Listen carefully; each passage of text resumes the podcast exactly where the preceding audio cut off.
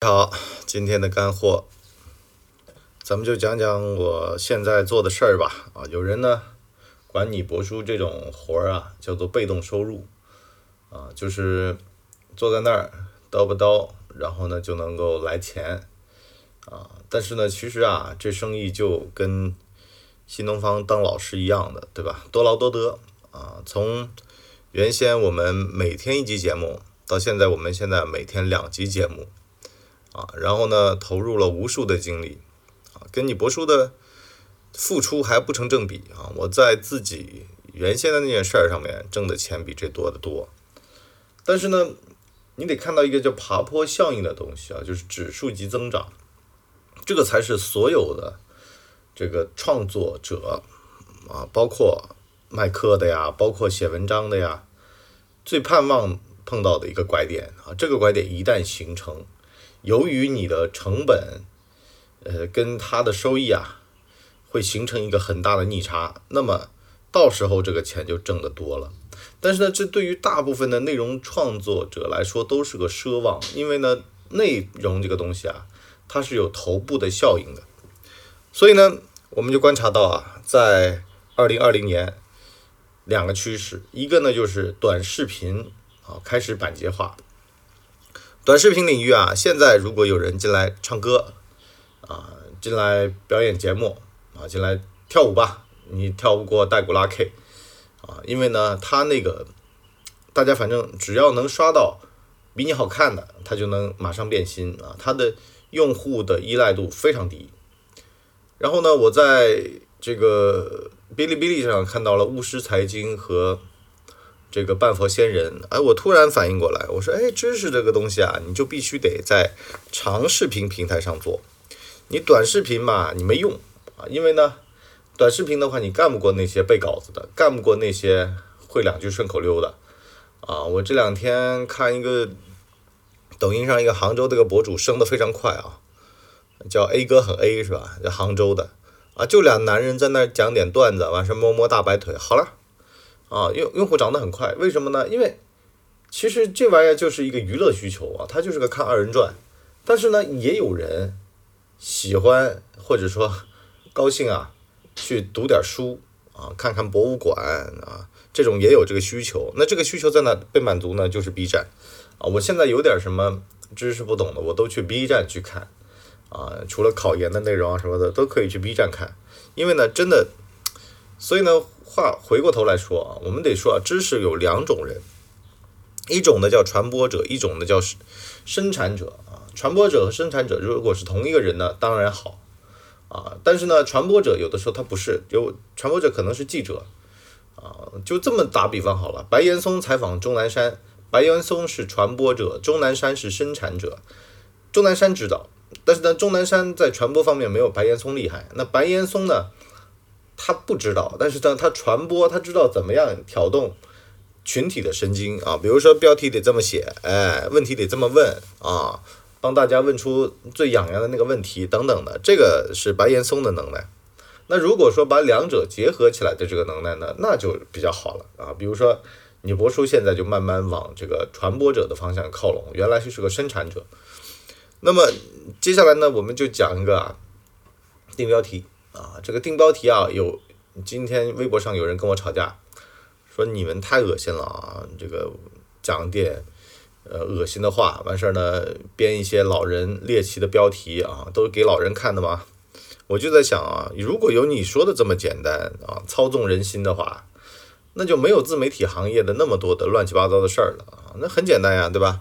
呃，弄点标题就行了，但是呢，标题啊不是不重要。而是特别的重要啊！标题写得好啊，在头条上分分钟都能拿到很多钱，对吧？只要你标题写得好，但是呢，你又不能老是写一种，是吧？UC 的正经体啊，老是 UC 正经体也没人看啊！而且呢，你由于标题的原因呢，你就必须得有相应的知识，这方面的知识呢，才是你能够继续创作下去的一个源泉啊！这玩意儿不是说。呃，瞎写瞎说啊就行了啊！你瞎说，你没有一个基础也没用。这个标题啊，那第二呢是内容，内容呢这个东西真的是太惨了。你就包括有的时候我做白话文这档节目啊，我得看好好几本书，然后呢，在好几本书里面呢划划出来我要的，但是呢，临到录之前呢，我还会划，为什么呢？这个如果没有打动我呀，它是不会打动我们的听友的，对吧？你比如说像萧何的故事，那得分你怎么讲啊？你说飞鸟尽，良弓藏这种故事的话，没意思，那你就得从里面提炼出来。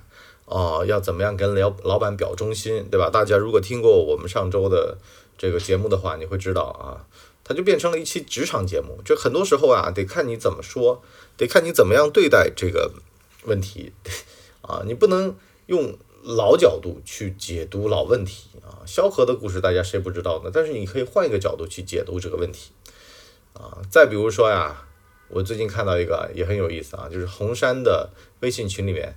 他们新到的那个人力资源经理把他们老总沈南鹏从群聊里面踢出去了，然后呢，沈南鹏呢就又回到群里面问谁谁干的？那个女的说我是新到的 HR，啊，我叫陈曦啊，不好意思，因为呢我们早上已经说清楚了，在群里面如果不把职位名字写清楚的话，我们就要踢人，所以呢不不小心把你踢走了。然后沈南鹏呢就说呃以后不要踢我了啊，大概就这么个故事。好了。这个故事在传播上啊非常有套路。你想，它符合了什么呢？它符合了一个叫做老板都被踢出群的啊铁面无私的 HR。但是呢，反过来说啊，你如果把它当做职场节目来做的话，谁做 HR 的时候不认识他们公司的老板呢？所以呢，这女的心机很深啊。她呢，一方面呢是让老板觉得，哎呦。我新官上任三把火啊！我这人呢是谁都不认的，哎，铁面无私的。另外一方面呢，也让老板觉得哎蛮可爱的啊，撒个娇是吧？呃，把自己呢干的这个事儿呢，等于说略过去啊，大家都不会尴尬，情商有点高，对吧？这个从职场的角度啊，和从这个传播的角度啊，它都是一个好故事。但是呢，反过来说啊，如果从打假的角度来讲，第一呢，沈南鹏的微信呢，我是有的啊，他头像不长这样。第二呢，是他们这个群聊里面就九个人，是吧？就九个人，你可以想象啊，这个红山的微信群也不长这样啊。你你仔细仔细琢磨琢磨，九个人啊。好了，那么我们啊，从这个内容方面啊，已经跟大家讲了啊，你可以理解了。如果内容创作行业的人，你可能已经心领神会了啊，知道哦，原来哎。那么最后呢，就是课程的后期工作，比如说。有提问呐，啊，有回答呀，等等的。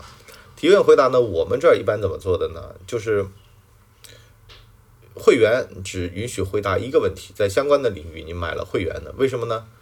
效率太低啊！我记得有的人啊，他就不断的问，然后呢没有重点，讲了个大半天，他自己都不知道自己想要的是什么。问问题啊，其实是一门学问，能把问题问得好啊，你包括很多的。